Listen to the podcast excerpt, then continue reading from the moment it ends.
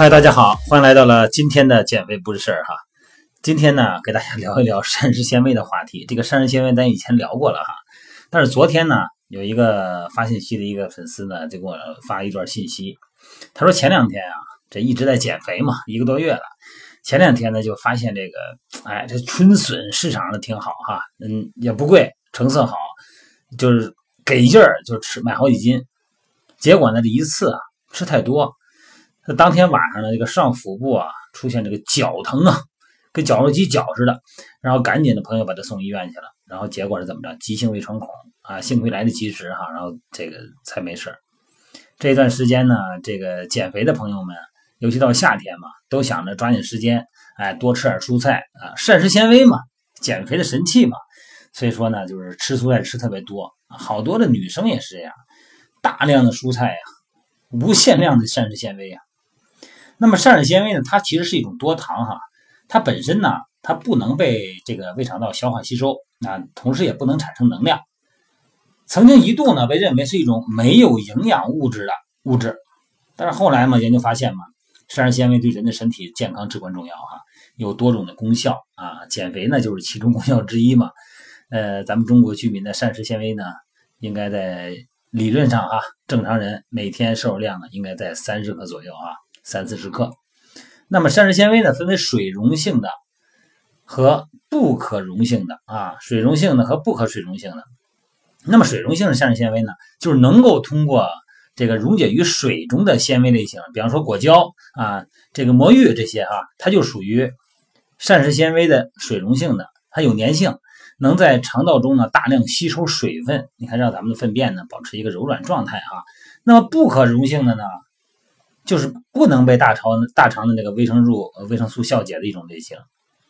最佳的来源呢是全谷类粮食，你包括麦麸啊、麦片啊、全麦糙糙米啊、啊燕麦这类东西啊，它就属于这个不可溶性的。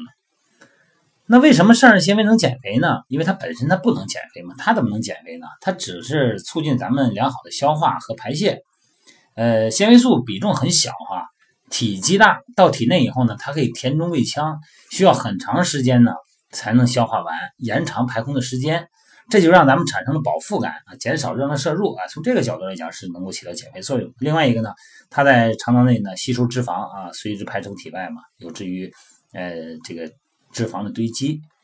你看常见的这个五大种纤维食物啊，燕麦啊，这个松蘑、黑豆、芹菜、竹笋。你看，我刚才说那朋友就吃大量的竹笋，但是咱们今天聊的不是它的好处啊，好处咱们可能都知道。现在咱们讲的是什么呀？讲的是过量摄入的一些危害哈。虽然咱们经常鼓励大家多吃蔬菜，其实是因为我们平时蔬菜吃的少，咱们现在都是肉食动物嘛，就没肉是不行的，蔬菜都不爱吃。那从这意义上来讲呢，膳食纤维咱们得多吃，但其实是有个度的啊，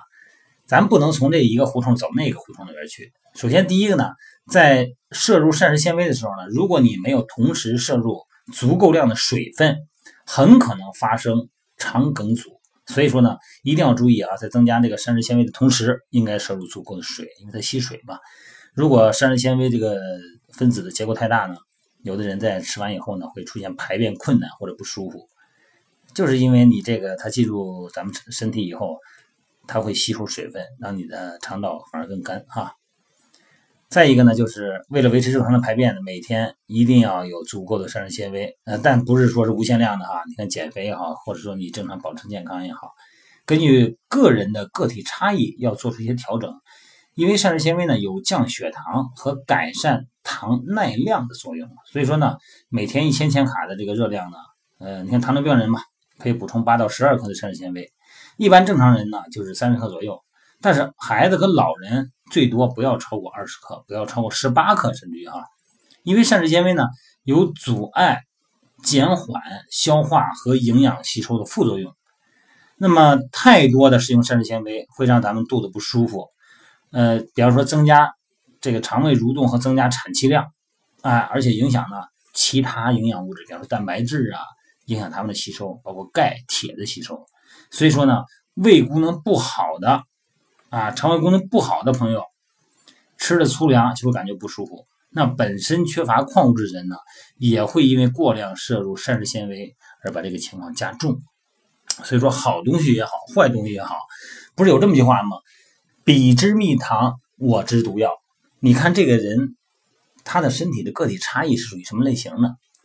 减肥当然是好，但是所有东西都是有个度。脂肪要减少，但是不能没有；膳食纤维要增加，但是不能过量。蛋白质。